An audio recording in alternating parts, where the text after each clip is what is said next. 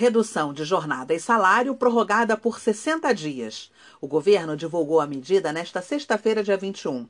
A informação é do ministro da Economia, Paulo Guedes, mas ainda depende da publicação de um decreto.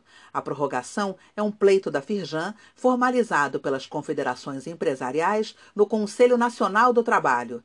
Além da informação do ministro, a decisão foi confirmada nesta sexta por Bruno Bianco, secretário especial de Previdência e Trabalho, numa reunião por vídeo vídeo. Acesse o link e leia mais no site da Firjan.